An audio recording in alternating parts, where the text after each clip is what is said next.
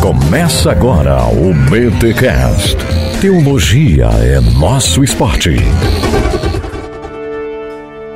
Muito bem, muito bem, muito bem. Começa mais um BT Cash de número 365. Eu sou o Rodrigo Bibo e quem é o teu Deus? Hã? Quem é o teu Deus? É, onde você gasta mais tempo? Hã? Hein? Hein? Ó. E eu sou Iago Martins, do Dois Dedos de Teologia, e Neil Gaiman tinha razão. Eita, nós! Gente, estamos aqui, ele que saiu da geladeira do BT Cash e voltou aqui a gravar com a gente, Iago Martins, que dispensa apresentações. Seja muito bem-vindo aqui ao BT Cash, meu amigo. A alegria é minha, eu tive que parar com baixo clero pra poder voltar pra cá, né? Mas tudo Ó. bem, tudo bem. se, for, se for o preço. Mentira.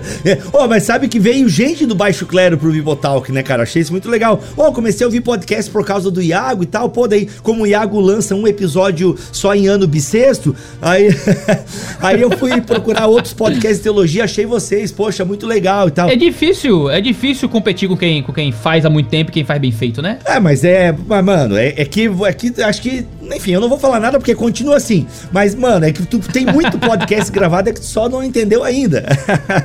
Você produz muito conteúdo que, na verdade, pode ser podcast. Né? Eu acho que só você tinha que adaptar a plataforma ali. Mas a gente gosta, a gente gosta do, do vídeo. O vídeo é nosso carro-chefe, o YouTube é nosso carro-chefe e muitas vezes o podcast acaba. Eu sou uma equipe de uma pessoa só, ah, muitas vezes, né? Por mais que a gente tenha muita gente cuidando da- das coisas que envolvem dois dedos de teologia, ah, e muita coisa de produção pro YouTube, sou eu sozinho tendo que pensar tudo. Então, muitas vezes eu não consigo ter a cabeça pra poder ir organizar os podcasts e tal. É, consome, Ah, quando- consome, consome. Consome muito. Porque no caso você tem várias produções em vídeo, né? E eu tenho uma média de dois podcasts por semana. Então, cara, consome bastante o meu tempo livre. E você ainda é pastor local, né? Exato. Você ainda é pastor local e ainda é treteiro oficial de Twitter. Então, caramba.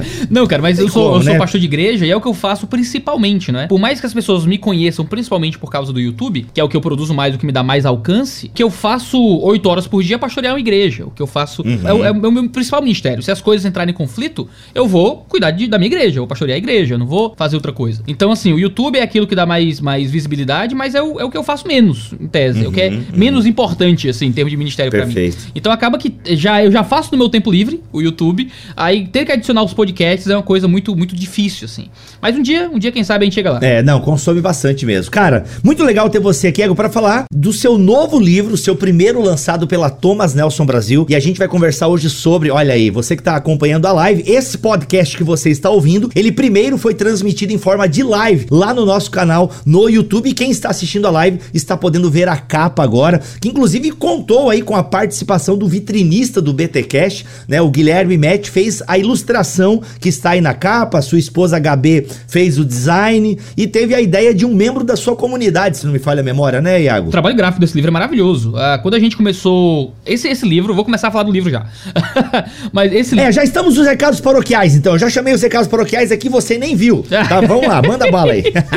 Ah, o que acontece? O, o livro, ele começou como parte da minha dissertação de mestrado, certo? Foi a ideia do livro. Pra poder falar da, da parte gráfica, eu tenho que falar do- da formação do livro. né? Olha aí. Eu comecei a minha pós-graduação em economia, uns anos atrás, junto com mestrado em teologia. Então, quando eu fiz minha pós em economia, eu estudei sobre utopia política e os movimentos ah, políticos pós-revolucionários, principalmente pós-iluministas, falando sobre como a utopia política revolucionária é um movimento escatológico religioso, um tipo de milenarismo secular. É um tecnobabble aí da, da economia política. E escrevi muito sobre utopia política. Quando eu entrei no mestrado, quando eu continuei no mestrado em teologia, ah, eu fui estudar sobre, sobre algo parecido, sobre utopia e escatologia. E nesse processo, dentro da construção do trabalho, eu percebi que eu precisava aprofundar teologicamente esse processo que eu já tinha desenvolvido politicamente na pós-graduação. Então eu comecei a estudar sobre idolatria e como a idolatria se manifestava na política. E eu precisei construir as bases de uma idolatria, não só privada como pública, de forma muito teológica. Então eu desenvolvi no trabalho uma teologia bíblica da idolatria, tanto uma idolatria que se dava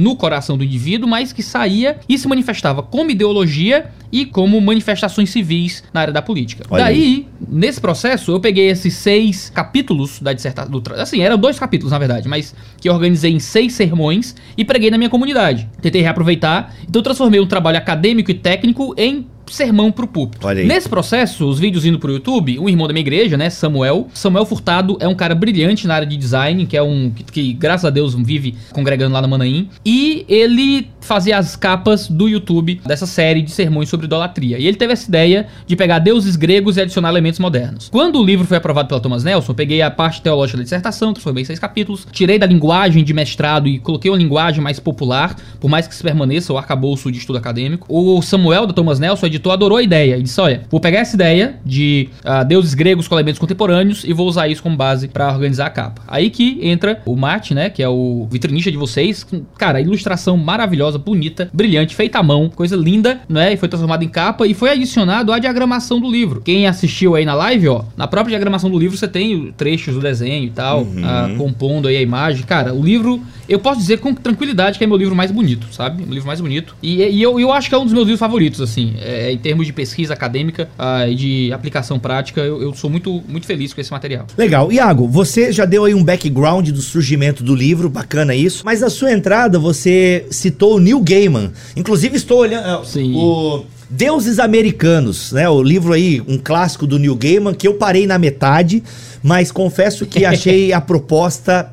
A série não deu para assistir, porque meio pesadinha. É, eu, eu comecei, mas eu parei porque era, era pornô demais. Aí. É, cara, tem, tem um. E não é nem um soft porn. É um, é um claro que é um soft porn, cara, porque não é, um é, filme, é não é um filme pornô, né? Mas é forte, assim. Muito forte. Até muito porque pesado. tem a deusa do sexo, então, obviamente, que teria alguma coisa. É, esse. É quando essa mulher aparecia que dava problema. Eu tinha que parar. Tinha é, justamente. Inclusive, até tem uma cena. No livro, a, a descrição é bem, bem icônica. E a série até conseguiu trazer bem. Que eu acho que eu vi esse episódio aí. Mas enfim. Mas a ideia do Neil Gaiman é muito legal porque ele começa a falar dos novos deuses e, consequentemente, os deuses antigos, eles começam a perder os seus adoradores, né? E aí, eu queria saber como é que tu traz o Neil Gaiman para essa ideia, né? Como é que, por que, que o Neil Gaiman, inclusive, é a abertura do seu livro, né? Neil Gaiman como teólogo. Queria que você trouxesse um pouquinho aí esse conceito do Neil Gaiman para a gente começar a falar sobre idolatria, que é o tema central do nosso podcast. A, a, premissa do Deuses Americanos, né, o livro do Neil Gaiman que dá base para a série da Amazon Prime, a, é muito simples. A premissa é muito simples e, e, muito poderosa. Tudo aquilo que é adorado se torna divindade no livro. Então, os deuses nada mais são do que a materialização do impulso de adoração das pessoas. Se alguém precisa de ajuda numa área, basta adorar alguma divindade referente àquela necessidade e essa divindade ganha vida.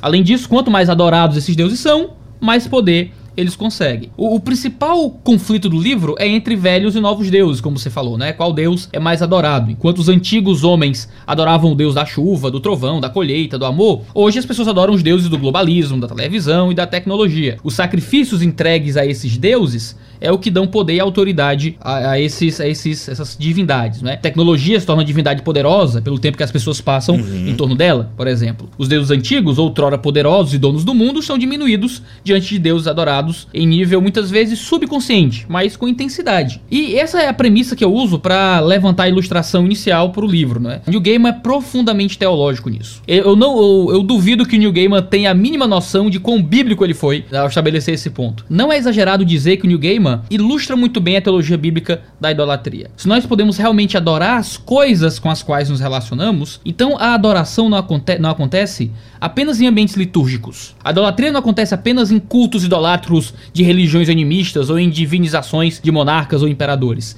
mas também em uma disposição do coração. É uma idolatria que se dá dentro dos seres humanos justamente porque nós somos adoradores por natureza.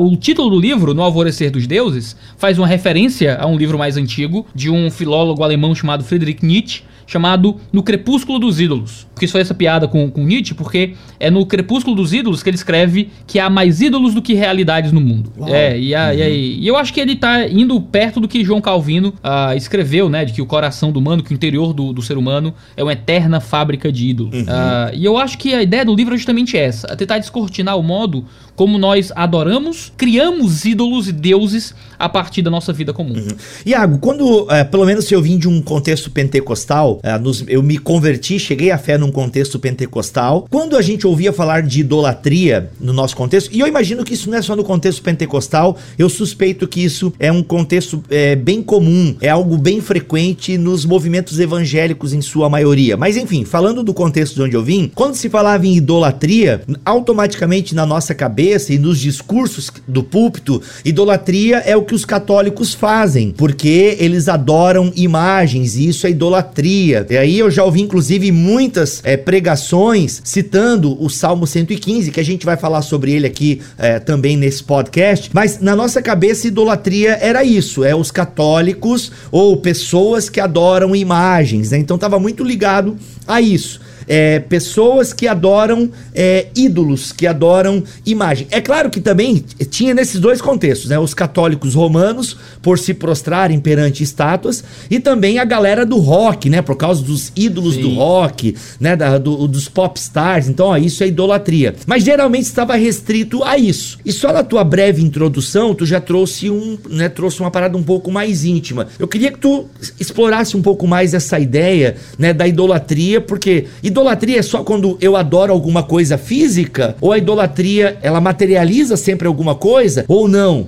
Se sempre materializa, quer dizer que idolatria é só o santo católico? Ou né, o, o, o popstar? Enfim, como é que a gente organiza essa ideia? A definição de idolatria que eu uso no livro é a definição do David Clarkson, num livro chamado Idolatria Secreta. Ele diz que idolatria é dar aquela honra e adoração à criatura que é devida apenas ao Criador. É dar honra e adoração à criatura que é devida unicamente ao Criador. A ideia é que a escritura no Antigo Testamento e no Novo Testamento não trata idolatria só como o fato de você se prostrar à imagem de alguma coisa, a imagem de um ídolo ou algo parecido. A gente às vezes acha que falar de idolatria no coração, não é, ídolos interiores, é só um jeito de pastores tentarem aplicar a sociedades contemporâneas realidades bíblicas que eram comuns a contextos animistas. Então, o pessoal tinha ali desenhos de animais e tal, o pessoal se prostrava diante da imagem de Baal, de Astarote, de quem quer que seja, e agora a gente não tem tanto isso, então como é que eu vou aplicar esses versículos à minha igreja? Não posso fazer isso com esses versículos não sejam aplicáveis. Então eu falo de idolatria do coração, é tipo um desdobro pastoral. Mas não é. O Antigo Testamento fala de idolatria no coração de forma muito clara. Pensa, por exemplo, em Ezequiel. No livro de Ezequiel, a gente vê os anciões da comunidade da diáspora ah, reunidos na casa do profeta, a partir do,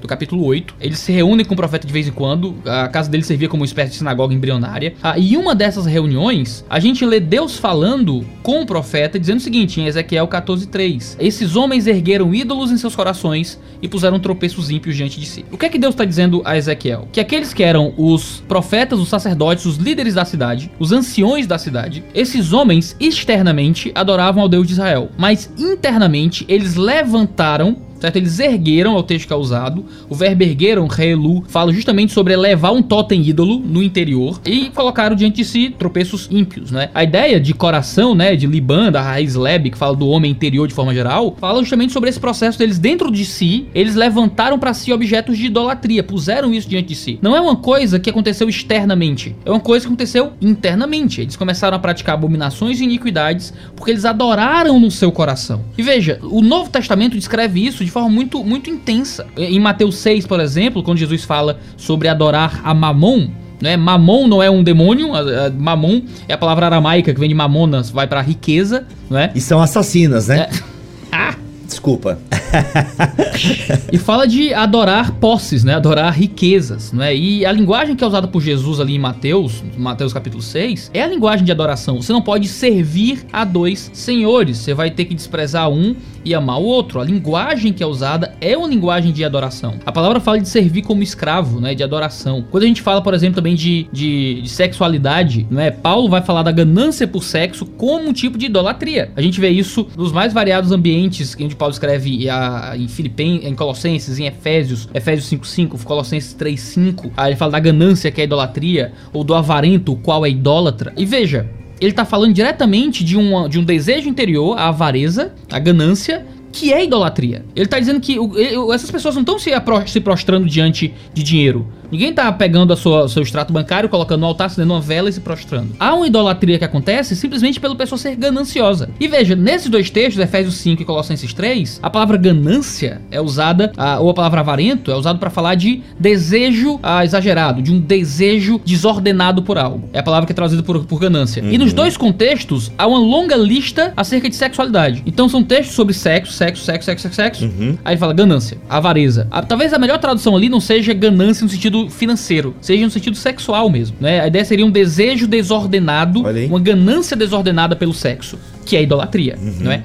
Não é por pouco que em Romanos capítulo 1 há uma ideia de uma glória, de uma adoração, de uma idolatria que se manifesta na sexualidade a partir do momento que os homens rejeitam Deus. E a raiz de todos os pecados aparece em Romanos capítulo 1 como um tipo de idolatria no coração. Boa. E talvez essa seja a grande contribuição que eu tento apresentar no primeiro capítulo, né? Além de uma boa teologia da idolatria do coração nesse sentido, é que a origem de todos os pecados, segundo Romanos capítulo 1, é a idolatria. O que fez com que os homens largassem Deus em Gênesis capítulo 3 foi a promessa de que eles seriam igual a Deus. Era um, é- foi uma auto-idolatria, foi um, um louvor a si, eu vou me levantar acima de Deus através de pecar. Então, a partir do momento que houve uma, uma- um oferecimento de que o homem seria Deus, de que o homem seria agora essa figura digna de adoração, foi que os homens caíram no pecado. É, eu, que agora tu traz Gênesis 3 pra história aqui, né? Então, se tu traz Gênesis 3 pra conversa, isso quer dizer que a nossa condição como herdeiros de Adão, por assim dizer, é,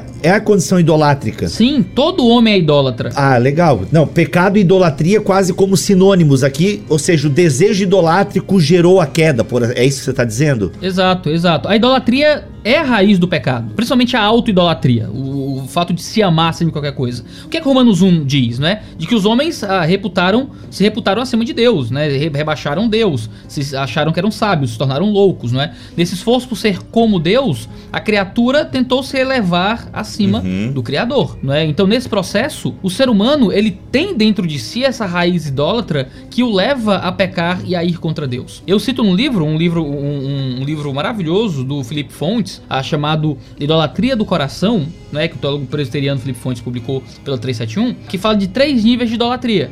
Há uma idolatria fundamental, que é a idolatria do eu, que é esse ídolo maior que todos nós temos. É a idolatria que está relacionada ao pecado com P maiúsculo, certo? A gente nunca pode vencer o pecado. Quando é que a gente se livra do pecado? Nunca. Só quando Jesus vier e nos revestir da natureza divina. Enquanto estamos aqui, todos nós somos pecados. Todos nós, comet... todos nós estamos no pecado. Todos nós cometemos essa idolatria fundamental do coração. Mas existe o que ele chama de idolatria funcional, né? Há idolatrias a coisas, a objetos específicos. São idolatrias que a gente pode vencer ao longo da vida. Que são os pecados, com P minúsculo. Ora, eu posso ser lascivo em um momento da minha vida e deixar de ser depois. Eu posso ser ganancioso e não ser mais. Eu posso ser briguento e deixar de ser. Ah, essas são as idolatrias que se manifestam. Eu posso idolatrar um cônjuge e não idolatrar mais. Eu posso idolatrar meus filhos e depois parar de idolatrar. Eu posso idolatrar o sexo e, e alguma hora vencer isso em Cristo Jesus. Agora, a idolatria fundamental do nosso coração, essa auto-idolatria, esse narcisismo, essa egolatria que nos é fundamental, isso a gente não escapa.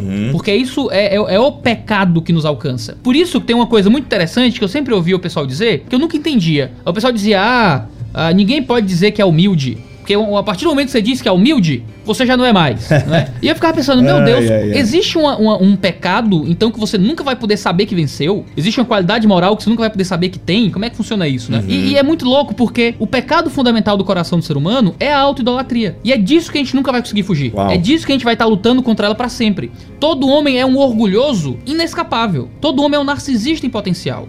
Por isso que todo homem ele se ama, todo homem ele tá na busca da própria felicidade. John Piper estabelece isso muito bem quando escreve no Em Busca de Deus que todo homem se ama. A ideia de que não, você tem que se amar pra poder amar o próximo, né? Aí a ideia não é essa. Você já se ama, é inescapável. Quem corre pra guerra e quem foge dela. Quem luta pela vida e quem se suicida. Todos eles estão manifestando um tipo de amor próprio. Seja um amor correto ou um amor deturpado. Todo homem se ama, todo homem se idolatra. E essa é a nossa luta todos os dias. A luta de vencermos o nosso próprio coração, a luta de nos tirarmos desse altar, de nos tirarmos da nossa própria religião pra colocar Deus no lugar. Muito bom, cara, muito bom.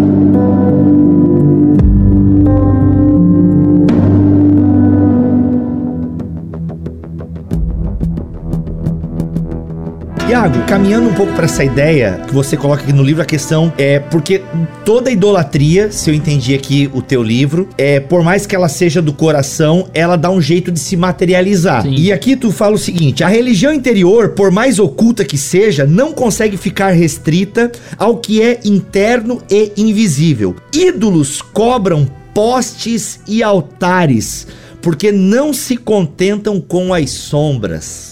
Caraca, irmão. Por mais que o homem tente manter os seus maus desejos dentro dele, há uma pressão de represa esperando a menor das rachaduras para transbordar externamente. Você acha que a lasciva não vai afetar seu casamento ou que o orgulho não vai destruir as suas amizades ou que a preguiça não vai afetar o seu emprego? E você pode ter razão por um tempo. No entanto, Logo surgem as abominações e iniquidades como frutos de toda idolatria. Muitos trocam de religião para poder pecar em paz, porque no fim das contas, a verdadeira religião era o pecado.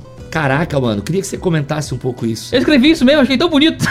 então, tu também tem isso, cara? Que massa, que bom. Às vezes eu, eu ouço uns, eu ouço uns BTcasts antigos e aí tem uma fala, porque geralmente os convidados falam mais, né? Mas de vez em quando eu dou o meu espetáculo. E aí às vezes eu falo umas coisas, eu falo, tem umas que eu falo assim, Caraca, mano. Pô, essa eu mandei bem. E tem outras que eu falo assim, ó.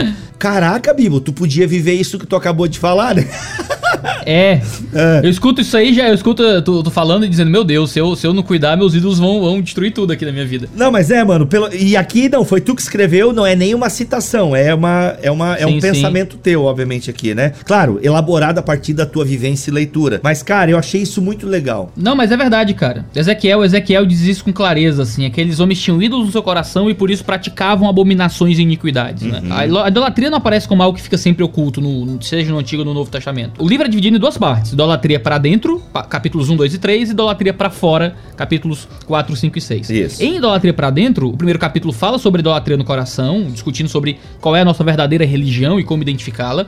E nos dois capítulos seguintes falam muito sobre o aspecto formacional da adoração, né? A como a idolatria nos transforma. O capítulo 2 se chama da neurose à cosmovisão, o que a idolatria faz com a sua mente. Uhum. Ah, e a ideia é justamente falar sobre como existe um tipo de transformação mental, não é, de raciocínio que é gerada pela idolatria. A gente adora e porque adora pensa a partir do que adora. E isso é inescapável. Não tem como a gente pensar de forma neutra. Não tem como a gente ter um raciocínio religiosamente desengajado. A gente pensa de acordo com as nossas religiões. Quando a gente lê ah, todo o Antigo Testamento, isso é bem descrito, quando fala que o temor do Senhor é raiz da sabedoria e de que toda a forma como a gente pensa e se organiza de, em forma de raciocínio está relacionado às nossas adorações. Isso está muito claro no Novo Testamento, quando fala sobre a mente de Cristo, a verdadeira sabedoria. A gente tem uma longa discussão sobre Antigo e Novo Testamento no livro. Mas há um, um texto específico que eu acho muito importante, que é Mateus capítulo 6. Mateus capítulo 6 fala sobre adoração, o ídolo do dinheiro, e fala sobre olhos. Se os nossos olhos forem bons, se os nossos olhos forem maus. E essa é uma tradução ruim, certo? Olhos bons e olhos maus ali, a melhor tradução seria olhos saudáveis e olhos doentes. Eita. São olhos bons, no sentido de que o olho tá bom, tá funcionando, e o olho mau mal porque o olho tá ruim. Por isso que ele diz: ah, o olho é a lâmpada. Se a lâmpada estiver apagada, como é que você enxerga? A ideia é de cegueira mesmo.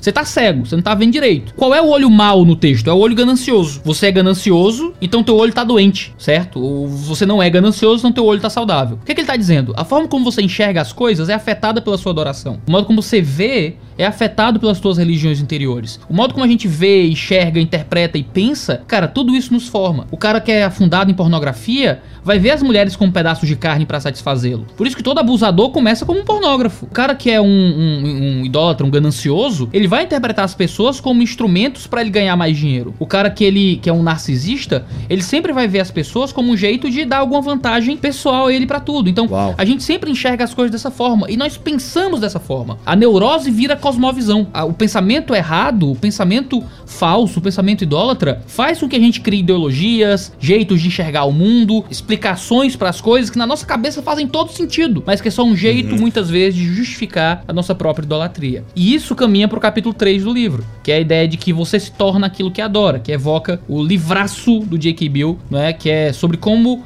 a idolatria Sim. nos transforma, a idolatria nos molda, a idolatria faz com que nós nos tornemos a imagem do ídolo. E daí para frente é só a bancarrota. É. Pera, pera, pera, pera, pera, rapidinho, galera. Já vou continuar esse papo com o Iago, que tá demais e tem muita coisa boa que ainda vem neste podcast. Mas eu preciso avisar vocês que nos dias 5 e 6 de novembro vem aí a Confraria Bibotalk. É, meus amigos, a gente não teve BTD esse ano, mas a gente já teve duas confrarias que foram espetaculares. E dia 5 e 6 de novembro nós teremos outra confraria Bibotalk e vai ser totalmente online e gratuita. E semana que vem a gente abre as inscrições para você participar. Por que participar? Por que fazer inscrição? Porque quem está inscrito participa de sorteios, beleza, gente? Então, dias 5 e 6 de novembro você tem um compromisso a partir das 20 horas no canal do YouTube do Bibotalk. 5 e 6 de novembro. Vem aí a confraria Bibotalk. E olha só, iria ser sobre C.S. Lewis, mas eu não consegui montar um time bacana para fazer a confraria do C.S. Lewis. Faltou material humano e teve, e teve uns problemas técnicos também. Não deu, galera. Eu juro que eu tentei, mas não deu. E eu não vou apresentar uma coisa mais ou menos para vocês. Não, as duas confrarias foram espetaculares em termos técnicos, em termos de conteúdo. E a gente não quer vacilar. Se é para mudar, que seja para melhor. Aí, o que que eu fiz? Eu corri atrás dos meus amigos, eu corri atrás daquela galera que acompanha a gente e daquela galera que tá lançando o livro com a gente. Por isso surgiu a confraria entre línguas e letras, Bíblia, história e devoção. Segura essa, meu irmão, entre línguas e letras, Bíblia, história e devoção. Nós vamos ter palestras de Paulo On, André Heinck, Kenner Terra e Gutierrez Siqueira. Meus amigos, minhas amigas, será uma imersão na cultura, no desenvolvimento da Bíblia e na devoção. Vamos ter aí Paulo On e André Heinck, dois biblistas, e teremos aí Kenner Terra e Gutierrez Siqueira, especialistas em pentecostalismo e hermenêutica. Então, meu amigo, sério, anota aí na sua agenda 5 e 6 de novembro, a partir das 20 horas, ao vivo no canal do YouTube no Bibotalk. Em breve, mais informações. Segue com o papo com o Iago aí que tá muito bom. Iago, é, tu, ouvindo tu falar, me veio a ideia da liturgia, né? Geralmente na nossa cabeça, liturgia tá muito ligada ao culto. Ah, liturgia do culto, abre o culto, faz a palavra de ofertória, pregação, louvor e papapá, beijo e tchau. Né? Mas ah, tem se falado hoje em dia, e isso é muito legal, até por conta do Liturgia do Ordinário, né? Um livro que foi popularizado aí há uns anos e tal. O próprio J.K. Smith é, fala muito dessa questão da vida litúrgica. Mas eu acho que cabe aqui na nossa conversa um pouco essa ideia de que os nossos ídolos do coração ou seja, eles afetam a nossa liturgia de vida. Porque assim, para algumas pessoas, esse papo pode estar tá muito assim, é, eu não sou pornô, eu não consumo pornografia, eu não sou ganancioso, mas cara, se a gente, se você prestou atenção no início da nossa conversa, não tem como escapar, né? Somos idólatras, né? Ou seja, somos ególatras, por assim dizer. E a idolatria afeta a liturgia, o nosso modo de viver, né? Isso a gente poderia resumir no sentido de que é onde nós gastamos a maior parte do nosso tempo ali está o nosso Deus. Ah, cara, isso é muito legal. Eu, eu falo sobre isso no fim do primeiro capítulo, né? Ah, tem aquele escritor britânico, Ronald Dahl, que escreveu a, a, a, Fantástica Fábrica de Chocolate, né? É um livro muito famoso dele. Mas ele tem um livro infantil chamado Os Mipings. Nesse livro ele diz assim, que quem não acredita em magia nunca a encontrará. Isso pode ser acerca de reinos mágicos, mas não é verdade sobre religião e idolatria. Geralmente, são os que menos acreditam em religião que mais a encontra. Geralmente, quando a gente diz, ah, não, não sou idólatra não, eu não idolatro nada. Cara, será?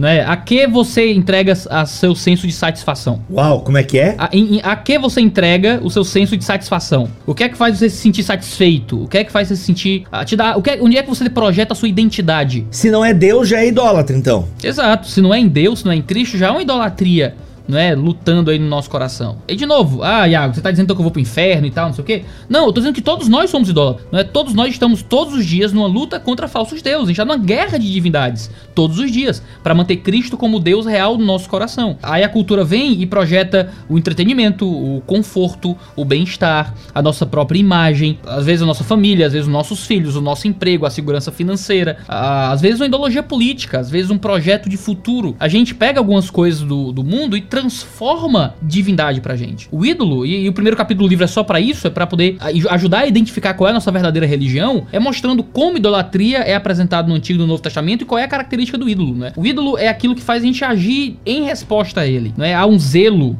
que relacionado à, à, religião. Ao que você dedica tempo? Onde você deposita o seu, a sua satisfação? Onde você deposita sua segurança, onde você deposita sua identidade. O que é que te deixa nervoso com, diante da ideia de perder? Ah, ah, não, se eu perdesse isso, eu não consigo imaginar como viver. Talvez haja ali, não é, algo que você está colocando no papel de Deus na sua vida. Uhum. Então dizer, ah, eu não sou idólatra, é ingenuidade. Eu acho que o livro vai ajudar a descortinar como o nosso coração é idólatra de muitas formas. Iago, é muito comum, e eu imagino que você já deve ter visto postagens desse tipo, tipo, a pessoa põe uma foto da família, ah, o meu tudo ah, minha base, é, sem vocês não tenho vida, né? Alguns fazem com família, outros fazem com cachorro, não quero nem entrar nesse mérito. Ah. Mas assim, para, para, tu tá no meu canal, se segura. É, aqui, Aí... aqui é panos quentes, né? Tem que estar tá Aqui é, aqui a gente passa pano. Então, Iago, como é que a gente diferencia amor? Porque, cara, pô, amar, eu amo os meus filhos, eu amo a minha esposa, né? Eu posso, posso até amar o meu pet, mas como é que, como é, como é que a gente consegue fazer essa, sabe, tipo, opa, peraí, idolatria amor. Como é que eu consigo fazer essa chave, né? Porque é muito comum, você já, você já viu nas redes sociais. Nossa, meu tudo. Eu só não levo a sério quando é tipo, namo, casal de namorado, né? Tá namorando três meses e vem ah, lá. Não. Ai, meu tudo. Ai, não, para. Mas enfim, é juventude. Mas, cara, eu vejo gente madura, assim, tecnicamente madura, pessoas mais velhas, e que põe a foto dos filhos. Ah, os meus filhos são tudo para mim. Não, não, é uma linguagem necessariamente errada e ruim, sabe? Ó. Oh. Ah, como é que você diria? Às vezes, às vezes é, chega pra, pra esposa e diz, ah, você, você é tudo para mim. Depois de Jesus, depois da, da fé, ah, depois de, de, Deus, o Pai, o Filho e o Espírito Santo, a palavra do Senhor. É anticlimático. Você não vai, né? você não vai ter uma boa noite nesse dia, né? Vai ficar meio complicado. A gente, a gente usa, usa, né, é tudo para mim. Claro que se pressupõe que existe ali elementos de relação com Deus que são uhum. estão acima de tudo. Quando você diz, ah, minha família é meu tudo. Eu tava dizendo isso pra Isa ontem. Ontem, ontem, ontem. A gente tava deitado já para dormir conversando, a Catarina tinha dormido e tal, a gente tava falando sobre, sobre filhos, segurança, se um morrer, outro morrer, um parente nosso tá com suspeita de câncer, a gente tava falando sobre morte Nossa. e tal. Com essas boas antes de dormir, né? Aí a gente tava falando sobre plano de saúde, morte, coisas de, de seguro, de coisa assim, e dizendo, nossa, se, se morresse, né? Se, se um morrer, como é que ia ficar? Morrer e deixar com filho, né? Aí não, aí tem que casar de novo, não tem o que fazer não, assim. Não tem, tem o que fazer. Morreu, morreu a mãe, ficou eu e a Catarina aqui, ah, não dá dois meses, eu tenho que achar alguém pra... pra ajudar aqui. Tipo, vou ter que achar alguém inferior. Vou ter que achar alguém inferior pra. Caraca, pra Iago, meu aqui. Deus. É. Ui, Mas assim, é, é, meu Deus. Essa parte deixa no podcast mesmo? deixa, pode deixar. Eu vou casar de novo, não. Deus me defenderá. Eu tô falando de mim, eu vou. Ah, Caraca, olha, gente, bastidores da, da, do casamento do Iago aí, hein? O Iago casaria, a Isa não. É, a Isa não. Não, a Isa disse que não casa de novo, não. Mas eu digo, ah, eu vou ficar com o bebê aqui sozinho. Ah, não, Deus me livre. Pô, mas daí tu tá trazendo outra mulher só pra te ajudar a cuidar da criança, mano? Que egoísta. Com certeza, né? É pra isso mesmo. Caraca. Mas, idolatria. É idolatria. o... não, a gente fala isso agora, né? É, né? A gente fala isso, mas não, a gente, a gente fica falando, a gente dizendo, não, se, se você morresse, eu não sabia como é que eu vivia, assim. Sabe, tô com a Isa desde meus 15 anos, eu tô com 28. Eu, eu tenho mais tempo de vida consciente lembrando da Isa do que com a Isa do que sem a Isa, né? Eu perco minha mulher, minha mulher, sabe, fico com minha bebê. Cara, eu, a imagem disso não. é de destruição, assim, é de devastação. Eu não, não é uma boa imagem, não é? Uhum. Uh, seria assim uma coisa terrível, terrível. Isso é uma idolatria necessariamente? Aí entra na grande questão, né? Existem coisas da vida que elas são muito importantes e que são muito valorizáveis. Idolatrar é dar para elas um, um, lugar maior do que deveria ter. Agora, algumas coisas da nossa vida são centrais, são, são realmente super importantes. A nossa família é muito importante, a nossa família é muito central. Agora, como é que eu idolatro a minha família? É se eu dou para ela, eu dou para minha família um, um local acima de Deus, acima daquilo que são elementos da fé. Pois é, exemplos práticos disso. Pra, como é que eu identifico isso? Exemplos práticos disso é muito comum. É muito comum. Eu já conheço muitas pessoas, por exemplo, eu dou, essa, eu dou essa ilustração no capítulo 3, ó, não, capítulo 4 do livro. Eu vou dar curso de noivos muitas vezes e muitas mulheres idolatram uma imagem de família perfeita. Então dizem, ah, sabe, quase um negócio meio Dalton Abe, meio When Calls the Heart, sabe? Nossa. Teu inglês tá bom, hein? Eu, é, muito obrigado, tô treinando. Ah, você tem uma ideia, ah, vou ter vários filhos, você dona de casa, meu marido vai trabalhar, vai chegar em casa de noite de terno, gravata, cartola e uma maleta, ele vai sentar na, na poltrona do papai, eu vou dar um café para ele, nossos filhos vão sentar em volta da mesa, e ele vai fazer o culto doméstico. This is us. Tá, é, this is us, aquele negócio mesmo. This assim, is us. E, é, bom, legal, é uma ótima imagem para se ter. Aí eu pergunto, e se teu marido virar um cafajeste? E se ele ficar virar alcoólatra? E se tu for infértil, certo? E se tiver um adultério? E se ele ficar desempregado, não conseguir emprego e tu tiver que trabalhar fora e ele tiver que ficar em casa porque não consegue arrumar um emprego? Como é que fica? Se a renda familiar não der e os dois tiverem que trabalhar fora e os bebês ficarem na creche ou com a avó, a, a pessoa dá um, dá um tem gente que dá um piripaque, assim. Foi criado num tipo de contexto religioso e social e que a pessoa, assim, tem parafuso. Eu não sei como eu poderia viver desse jeito. Eu não sei como eu poderia louvar a Deus, viver pra fé desse jeito. Algumas pessoas têm um ideal de família que se a esposa não agir desse ou daquele jeito, a- a- ele, ele, ele justifica o pecado pra poder fazer a esposa agir assim. É uma coisa que eu vejo muito. Maridos são falhos no culto doméstico. Algumas esposas justificam pecar porque o marido não faz o culto doméstico, né? Então ela briga com o marido, humilha o marido, faz o diabo e qual é a desculpa? Eu disse, lá, já tive aconselhamentos de adultério, né? E eu pergunto, ah, mas por que que você tá, você adulterou e tal, não sei o que. É, mas meu marido também não cuidava da família, não fazia o culto doméstico, não sei o que. E eu disse, olha, vê só, vê só. Isso tudo serve de ilustração pro seguinte, a gente consegue criar imaginários ah, de família, de, de marido, de esposa e justificar qualquer coisa acima desse tipo de imaginário. O que é que a gente está fazendo? A gente está transformando um imaginário num padrão de relacionamento com Deus que muitas vezes não existe. E colocando esse imaginário acima do nosso relacionamento com Deus. Então, se tudo não for do jeitinho que foi bem configurado, que eu aprendi no curso de noivos, se meu marido não for aquele padrão de marido minha esposa, aquele padrão de esposa, então tá tudo errado. Deus não tá na minha casa, eu não tenho relacionamento com Deus, tá tudo ferrado aqui. Ou viver de qualquer jeito. Ah, ah, por que, é que vocês não foram pra igreja? Ah, porque eu briguei com meu marido. E, e aí? Eu brigou com o marido e agora Deus é o culpado da tua briga com teu marido? Né? Então briguei com meu marido, minha família não está daquele jeito que deveria. É, o ideário de família perfeita que eu inventei não está manifesto e por isso agora eu eu não vivo mais a vida da fé. Só volto pra igreja quando isso acontecer. A gente pode fazer isso com qualquer coisa, com família, com moral, não é? Ah, minha moral, eu, eu pequei, eu tô errando, eu vo- voltei pra, pra cachaça, não vou pra igreja, porque Deus não vai me receber. Quando eu largar a cachaça, eu volto. O que é que essa pessoa tá fazendo? Ela tá acreditando que a moral dela é Deus. E não que Deus vai vir resolver qualquer coisa na vida dela, mas que ela é quem vai construir um padrão moral e este padrão moral é que vai trazê-la pra perto do Senhor. O que ela tá fazendo? Tá colocando a moral dela no lugar de Jesus Cristo, né? E cara, a gente pode fazer isso até com o ministério.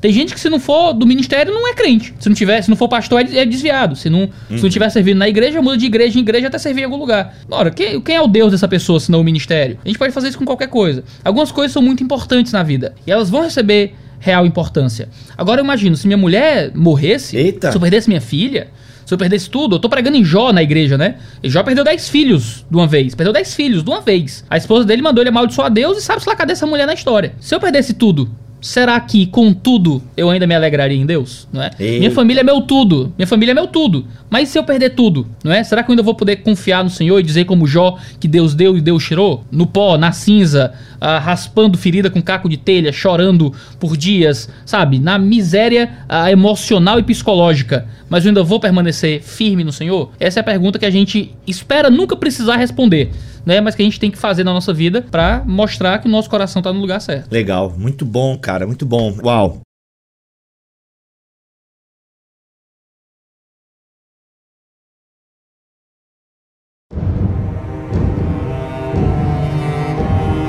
Iago, a gente não pode terminar este podcast. Obviamente que a gente não tem como passar por todo o teu livro, não é nem esse o objetivo aqui no Pô, a podcast. gente tá mas- no primeiro capítulo ainda. Pois é, mas cara, a gente precisa falar de Salmo 115, que é um texto Precisa. emblemático. Eu queria, Iago, que você falasse um pouquinho do Salmo 115, porque eu acho que a gente precisa falar dele, né? É impossível a gente sair de uma live sobre ou de um podcast de idolatria e não tocarmos um, um pouquinho no Salmo 115. Queria que você explanasse um pouco. Bibo, leia verso 4 a 8, Salmo 115, por favor. Os ídolos deles, de prata e ouro, são feitos por mãos humanas.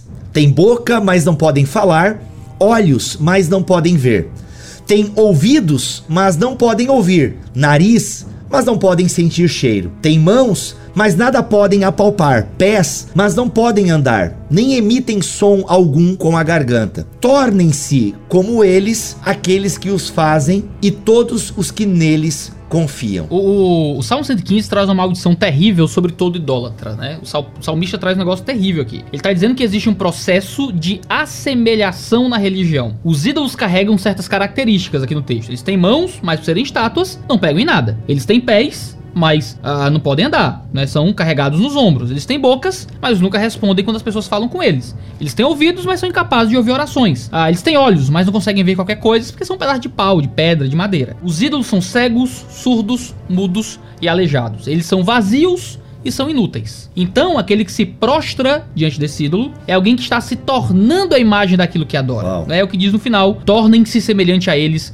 os que o fazem e todos os que neles, neles confiam. A idolatria aqui é definida em termos de confiança, né? a gente faz o ídolo e a gente confia no ídolo, e então a gente se forma a imagem do ídolo. Isso é uma realidade com Deus verdadeiro, a gente é formado à imagem do Deus verdadeiro, à medida que se aproxima dele, é o que a gente lê em Romanos capítulo 8, por exemplo, quando diz que ah, nós somos cada vez mais a imagem de Deus, né? A gente está sendo formado à imagem de Deus o tempo inteiro, Romanos 8 diz isso, em 2 Coríntios 3, 18 diz isso, que ao contemplar a, a imagem do Senhor, nós somos formados à imagem dele, pelo Espírito Santo e tal. A adoração ao Deus vivo nos faz mais parecidos com Deus vivo. E a adoração ao falso Deus nos faz mais parecido com o falso Deus. Nós nos tornamos cegos, nus, duros, aleijados. A gente não consegue compreender as coisas espirituais, a gente não consegue ver as coisas espirituais, a gente não consegue falar as coisas espirituais. Tem um texto maravilhoso, é muito louco isso, quando a gente entra no texto do bezerro de ouro, eu passo bastante tempo no livro discutindo o caso do bezerro de ouro lá com Israel. Quando o bezerro de ouro eles adoram um bezerro como um representante de Deus, toda a linguagem de adoração, de idolatria que passa a ser usada para Israel depois disso, é uma linguagem bovina. Eles Caraca. tornaram tornaram como vacas, é,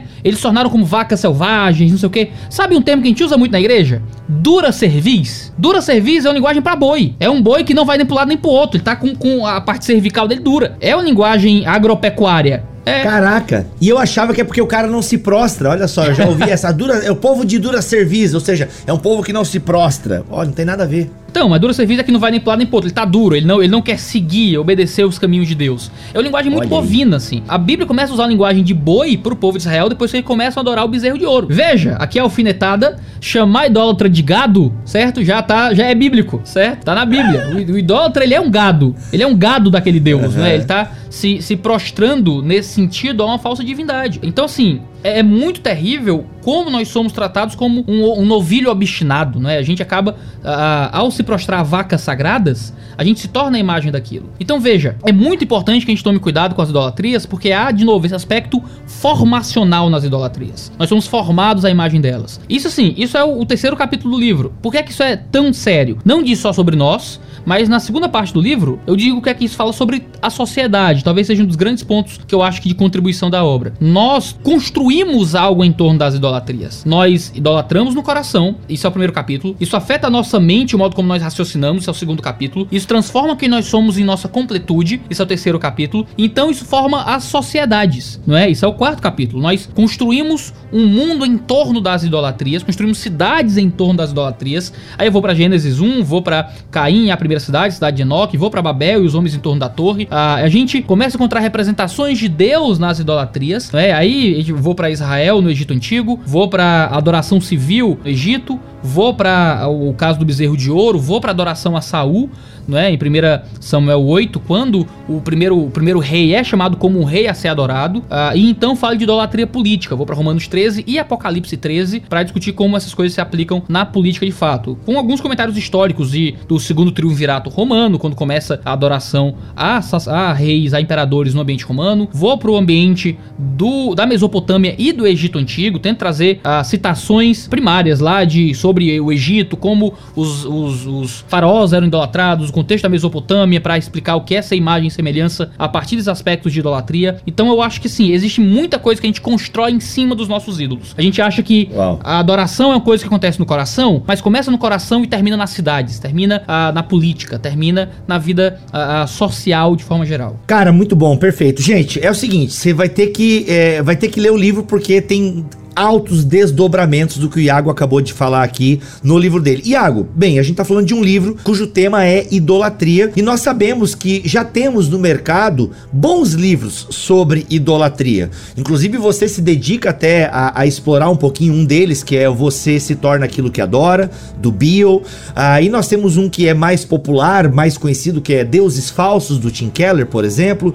Cara, então, Sim. diante de um, sabe, desse cenário, o que de novo tem aí? O que, que de novo tem no seu livro sobre idolatria? Ou, ou melhor, qual a conta. Você não inventa a roda, obviamente, mas qual é a tua contribuição? Tipo, ok, o que, que você está somando a essa discussão quando o tema é idolatria? Qual é a contribuição do Iago para esse tema para os seus leitores? Legal. Eu gosto muito do que o José Ortega y Gasset fala, ah, de que um dos maiores atos de amor que um autor pode ter é parar de publicar livro ruim, né? Ah, E eu, e eu acredito nisso com relação a livros repetidos, sabe? Escrever livro dá trabalho, demora, é um negócio cansativo. Escrever com qualidade é uma coisa muito solitária e muito ingrata. Eu não acredito em gastar esse tempo fazendo uma coisa que já existe, né? Que já existe. Então, se eu quero escrever um livro, eu quero escrever uma coisa que não tem ainda algo que a pessoa vai comprar outro livro e substitui. Ah, então qual foi a minha ideia? A maioria dos livros de idolatria que a gente tem em português são livros que falam sobre ídolos e não sobre idolatria. O que eu quero dizer com isso? Pensa no Deus, Deuses Falsos de Tim Keller.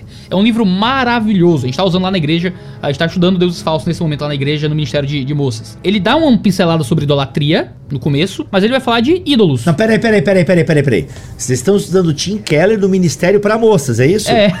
Olha aí, viu? Isso é legal, gente. Achando Sim, que mulher sim. só tem que ler lá como ser esposa virtuosa, como não, mulher tem que estudar teologia Ah, também. Já aprenderam, já aprenderam como você. Estudaram um livro. com- Começaram com um livro de moças, terminaram, agora estão em Deus Falsos. Daqui a pouco eu vou dar a sistemática do Gruden lá para elas. pra elas Olha aí. O que, acontece? O livro começa falando de idolatria de forma geral. Ah, existem deuses falsos, ídolos no coração. Então se dedica a expor os ídolos. Então aqui, ó, o dinheiro. Problema do dinheiro, idolat- amar o dinheiro, pá, pá, pá. Ah, sexo, amar o sexo, pá, pá, pá. E muitos livros são isso. O que eu quis no meu livro foi não simplesmente ficar expondo ídolos mas expor os processos idolátricos. E eu acho Olha que é isso que faltava mais. Então, por exemplo, o, o primeiro capítulo do meu livro, eu acho que é a mais a maior exposição que tem em português da teologia da idolatria do coração, de um processo de idolatria interior. Em livros em português você não encontra tantos livros colocando esse ponto. E eu acho que o livro ele tenta explicar esse processo de uma forma que outros livros não fazem. Uma das grandes contribuições da obra também é conseguir trazer a idolatria do coração para um aspecto público. Como é que as idolatrias viram idolatria política, viram idolatria social? Como é que isso afeta ah, ideologias, né, políticas, visões acerca da ciência? Eu acho que tudo isso é uma coisa que você não vai encontrar muito nos livros ah, de idolatria que a gente tem em português. São livros excelentes, maravilhosos, mas que você vai ter uma excelente contribuição, na minha opinião, ah, no O Alvorecer dos Deuses. Eu acho que os outros livros de idolatria, certo, vão ser livros para vir depois desse livro aqui. Eu não tô dizendo de termo de qualidade ou algo assim, mas eu acho que o meu livro ele é, o- é- é- ele é mais introdutório, não no sentido de ser mais simples, mas de ser mais é um passo para trás. Deixa eu explicar os processos idolátricos. Como é que funciona a idolatria? É assim. Pronto, agora vamos discutir os ídolos, né? Aí os outros livros vão ajudar mais. Eu acho que essa é a grande a grande diferença da minha obra. Muito bom, gente. Olha aí, ó. Você teve uma pincelada do que é aí o novo livro de Iago Martins, No Alvorecer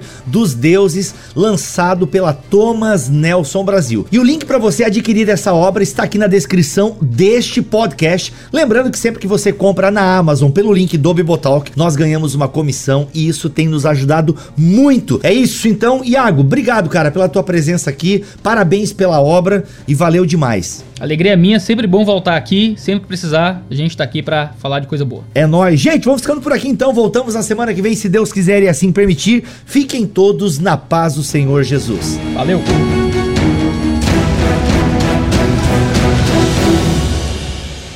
Este podcast foi editado por Tuller Bibotalk Produções.